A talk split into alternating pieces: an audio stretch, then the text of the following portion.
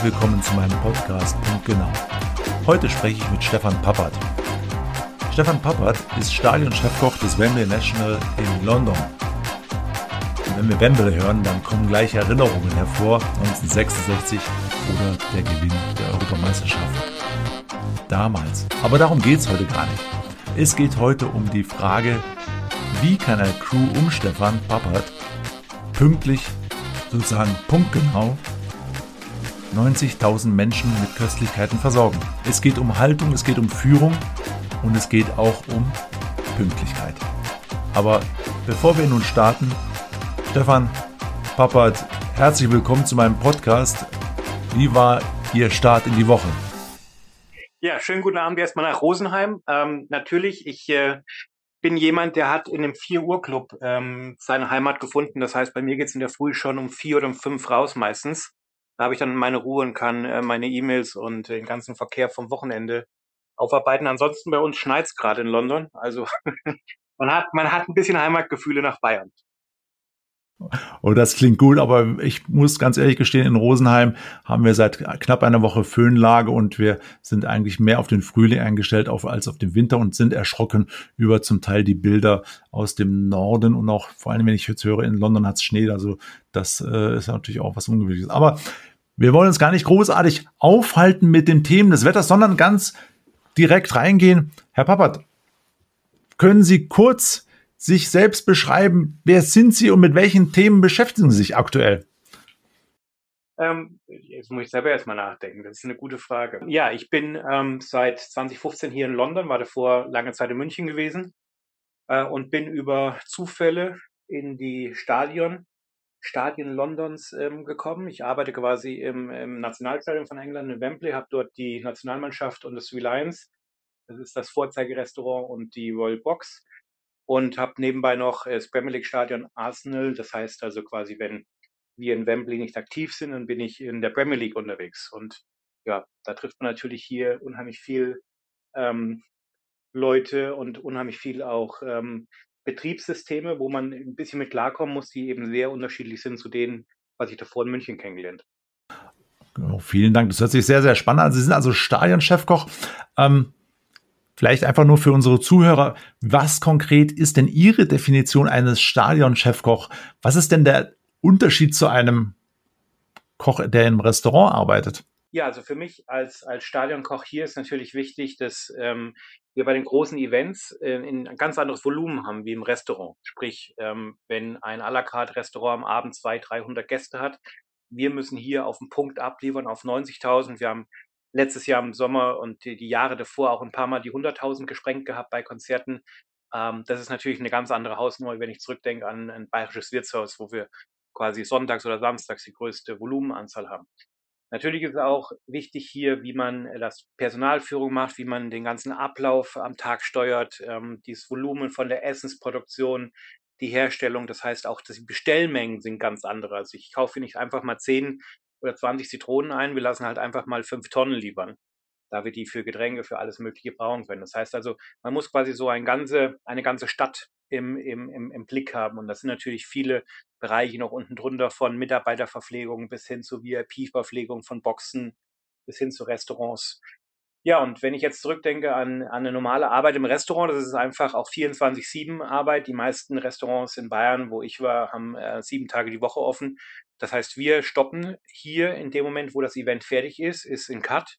Und dann geht's entweder in einem anderen Stadion weiter mit dem nächsten Spiel, Event, whatever, oder wir gehen in andere Projekte rein. Das heißt also, man ist hier viel mehr, wir nennen das on the run, on the circle. Also man ist unterwegs. Das ist, denke ich, ein Riesenunterschied zu dem, was ich in Bayern und auch in München kennengelernt habe, dass man einfach da in einem Betrieb bleibt für drei, vier, fünf Jahre.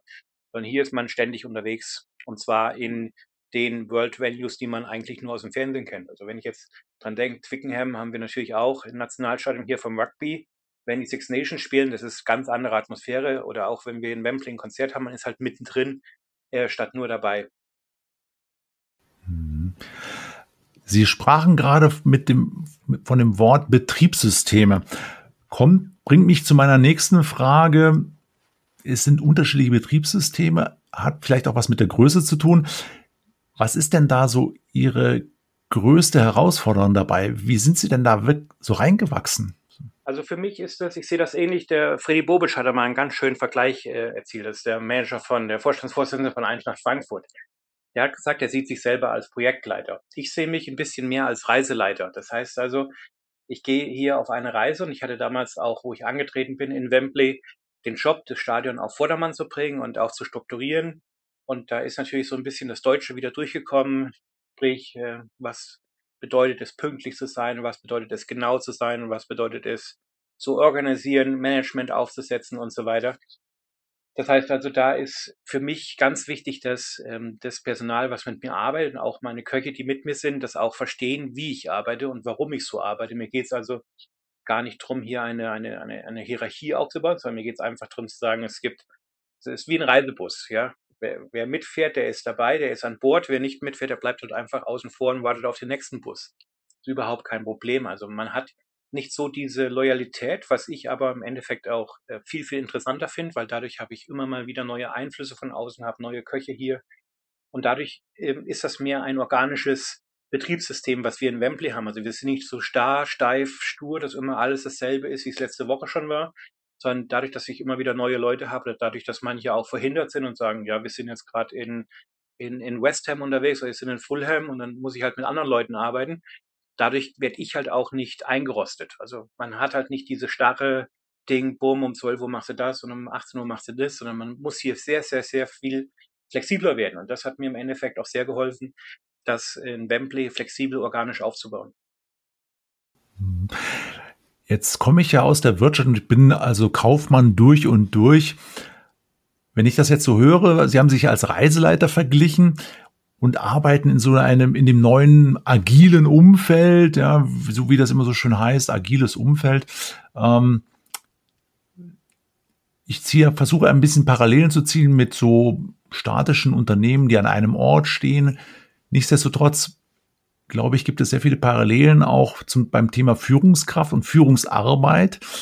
Wo glauben Sie, Herr Pappert, liegt dann der Unterschied zwischen einem hierarchiegetriebenen, in einem hierarchiegetriebenen Unternehmen und ihrem Tun, das ja mehr so projektbezogen ist, ähm, welche Menschlichkeiten, welche Fachlichkeiten benötigt es, um ihren Job 100 Prozent zu machen?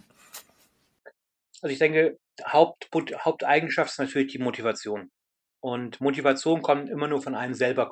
Ich kann natürlich klar Leute motivieren, aber wenn jemand selber nicht motiviert ist und gerne zur Arbeit kommen will, ähm, dann ist er bei mir im falschen Bus. Das heißt also, natürlich hat sich ausselektiert, dass ähm, die Leute, die nicht wirklich Lust hatten, mit mir zu arbeiten oder auch keine Lust mehr hatten, diese Arbeiten so zu machen, wie ich die äh, äh möchte, die haben sich von vornherein äh, aus diesem Bus verabschiedet. Und das ist auch überhaupt kein Problem, weil es gibt ja genug zu tun auf dieser Welt. Wir sind ja nicht nur stark konzentriert auf das. Das ist, was ich davor ein bisschen angesprochen habe mit dieser Loyalität. Also man hat hier nicht so dieses, dieses Denken, dass man bei einem Arbeitgeber bleiben muss, sondern man geht halt ein bisschen mehr hin und sagt, mehr Erfahrung, mehr Wissen, mehr Flexibilität, mehr, mehr Knowledge auch und auch ein bisschen mehr Power auch in allen Sachen. Ich kenne äh, manchmal Küchenchefs, wenn die mich aus Chelsea anrufen und sagen, hey, den du mir geschickt hast, das ist ja eine Rakete und dann sage ich, das war bei mir eine Schlafmütze. Also manchmal ist das auch gut für die Mitarbeiter und das denke ich haben auch das, äh, das ganze Personal und das ist das auch, was wir in Wembley sehr gut tragen, dass wir eben nicht an irgendwas gebunden sind und dadurch auch viel, viel motivierter und optimierter auch arbeiten können. Das ist, denke ich, eine, eine andere Geschichte, wenn jemand schon von vornherein mit der Einstellung herkommt, ich habe keine Lust und es ist Montag und äh, whatever. So, diese Leute haben, haben wir überhaupt nicht mehr da äh, bei uns im Stadion. Die gibt es zwar immer wieder noch kehrend, aber der Großteil von meinen Leuten ist wirklich motiviert, die sind heiß drauf, die muss ich nicht mit einer Motivationsrede anheizen vor dem Spiel, sondern die wissen, um was es geht, die freuen sich auf diese Stadionluft, auf diese Eventluft, auf dieses, die Türen gehen gleich auf, die Gäste kommen rein. Ähm, die haben alle diesen Drive. Und wenn man in die Augen schaut, die haben auch diese Passion. Passion ist, denke ich, genauso wie Motivation ein, ein sehr wichtiger Baustein, den wir in unseren Betrieben brauchen, weil jemand, der mit Leidenschaft bei einer Sache dabei ist, der arbeitet natürlich ganz, ganz anders wie jemand, der einen, einen Job macht. Ja, sehr, sehr spannend. Im Vorgespräch hatten wir noch ein anderes Thema angesprochen und das führt mich jetzt zu meiner nächsten Frage.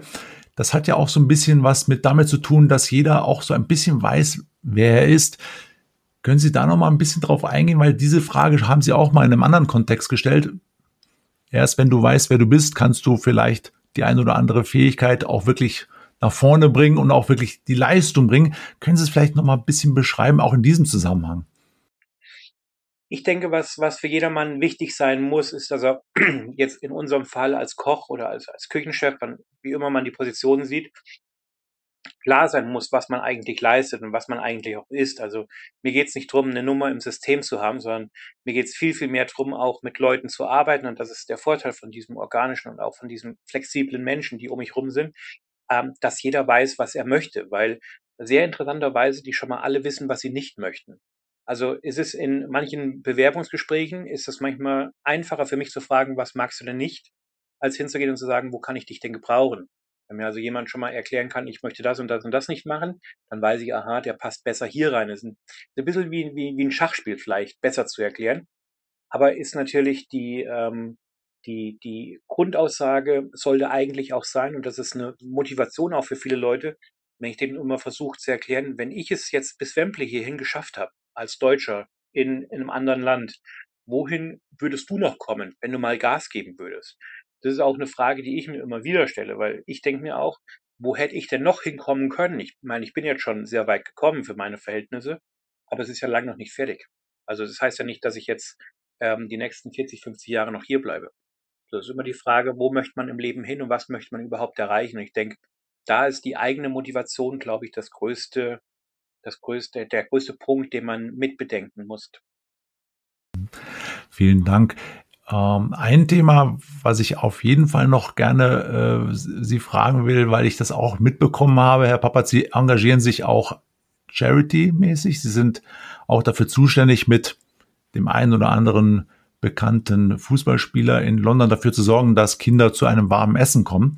Vielleicht können Sie das nochmal so als Abschluss mit uns, mit uns besprechen, mit mir besprechen, ähm, weil es etwas ist, was neben Ihrer Führungsarbeit, neben dem ähm, sicherlich sehr, sehr spannenden Umfeld etwas ist, was sozusagen die Menschlichkeit nochmal ein bisschen mitbringt und auch, auch dieses, und auch zeigt, wie wichtig es ist, auch was zurückzugeben und auch jemanden mitzugeben, der vielleicht in dem Moment äh, vielleicht nicht sich etwas wie ein Essen leisten kann.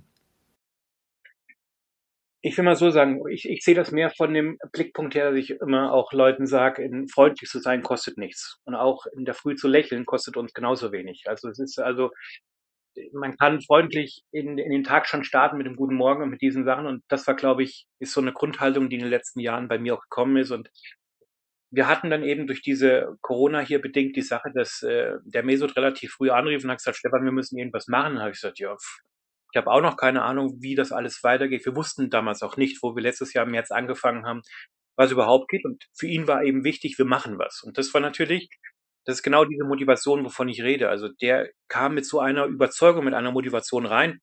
Ich hätte mich hier auch auf den Balkon legen können, hätte, hätte Ruhe haben können, die ganze Zeit hätte den Sommer genießen können. Stattdessen sind wir dann zurück in die Küchen und haben das gemacht, was wir jeden Tag eh schon machen. Das heißt, wir sind wieder zurück an unseren Herd, wir haben wieder gekocht, wir haben wieder angefangen, Essen zu portionieren, wir haben wieder angefangen, Menüs zu schreiben.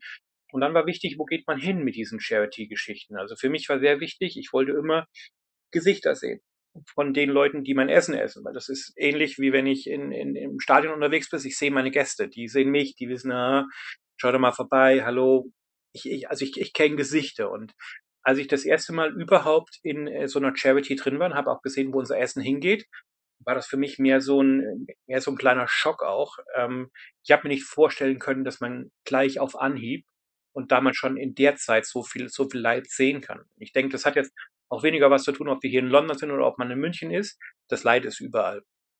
Sei es in, in, in, in Gesichtern von, ähm, von Bewohnern ohne festen Wohnsitz, sei es in Kindern, sei es in Familien mit sieben, acht Kindern, äh, wo die Eltern einfach nur froh sind, dass die Kinder draußen sind. Das heißt also, ich habe auch schnell, relativ schnell gesehen, dass das, was wir machen, ankommt, dass das nicht irgendwie vergeudet ist oder dass das irgendwo in der Ecke steht und es benutzt keiner, sondern das war ein, eine sehr essentielle Sache, die wir gemacht haben. Und so konnte das immer weiter wachsen. Und natürlich haben wir uns auch immer größere Ziele gesetzt und haben gesagt, okay, wenn jetzt schon mal 200, 400 Portionen möglich sind, wie hoch können wir denn gehen? Wir haben dann letztes Jahr im Oktober eine Aktion gemacht mit 1500 Essen, weil wir einfach mal gucken wollten, ob es machbar ist. Und das Interessante daran war auch wieder diese Motivation zu sagen, lass doch mal schauen, ob es geht. Da war keiner, der da von vornherein gesagt hat, nee, das schafft man nicht, sondern man ist erst mal positiv an die Sache rangehen und hat gesagt, schau mal, was geht. Und als wir die 1500 gemacht haben, Ende Oktober, dann war quasi der Next Step, wo dann jeder gesagt hat, boah, das ist super, was ihr gemacht habt und das kam bei den Leuten auch gut an. Und dann haben wir gesagt, okay, wenn wir sowas wirklich nochmal machen, dann machen wir mal einen großen Impact. Und auch selbst, als wir vor Weihnachten mit 10.000 Essen pro Tag, pro Nacht gegangen sind, ähm, war das so ein, ein, ein riesen Impact und auch, aber auch so ein geordnetes System, weil natürlich die Leute, die mit mir gearbeitet haben, die haben nichts anderes gemacht, wie wenn wir in Wembley waren. Und ob wir in Wembley für 500, für 1000, für 10.000 oder 90.000 kochen, am Ende ist das nur eine Rechenaufgabe. Es geht gar nicht mehr so ums Kochen. Wir haben natürlich hier auch Unterstützung gehabt von sehr vielen Partnern. Und wenn man dann mal sieht, wie das ist, wenn man einfach sich mit Leuten mal unterhält und fragt, hey, könnt ihr helfen? Jeder ist ja bereit dazu zu helfen.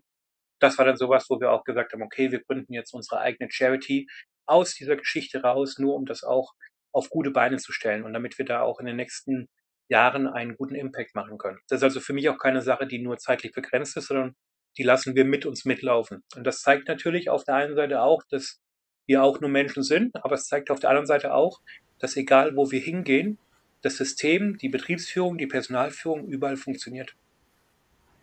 Hm. Ja, sehr beeindruckend, Herr Pappert. Mit Blick auf die Uhr, Herr Pappert, zusammengefasst, was macht eine Führungskraft aus? Was geben Sie uns in zwei Sätzen noch mit auf den Weg, wo es gilt, auch nochmal in Zukunft hinzugucken? Und Ihnen gilt dann natürlich auch dann das Schlusswort. Ich denke, es wird nach Corona, wann immer diese Zeit sein wird, äh, wird es nicht mehr wichtig sein, was man alles leistet, sondern es wird viel mehr auf die, auf den Charakter, auf das Personelle ankommen. Also ich denke, es wird viel, viel mehr auch geschaut werden, wie ist ein Betrieb aufgebaut, wie führt jemand auch ein Team. Das, diese Zeiten in der Küche rumschreien, das war vor 20 Jahren, ich denke, da sind wir jetzt alle raus miteinander, aber man kann eben auch sehen, dass äh, aus anderen Motivationen oder auch aus einer, aus einer Leidenschaft heraus ein Führungsstil entstehen kann, der komplett konträr ist zu allem, was wir kennen, aber trotzdem unheimlich viele Leute mitreisen kann und motivieren kann. Und der unterm Strich natürlich auch einen so großen Impact machen können, wie wir das hier erlebt haben in London. Hm. Vielen Dank, Herr Babat. Ja, ganz, ganz herzlichen Dank für Ihre Zeit und auch für die vielen, vielen interessanten Aspekte, die wir mitnehmen konnten. Herzliche Grüße nach London und äh, schön, dass Sie dabei waren und weiterhin viel, viel schöne Erlebnisse rund um Ihre Arbeit. Vielen Dank. Ich mich natürlich und liebe Grüße nach Rosenheim zurück. Dankeschön, Herr Papat. Vielen Dank.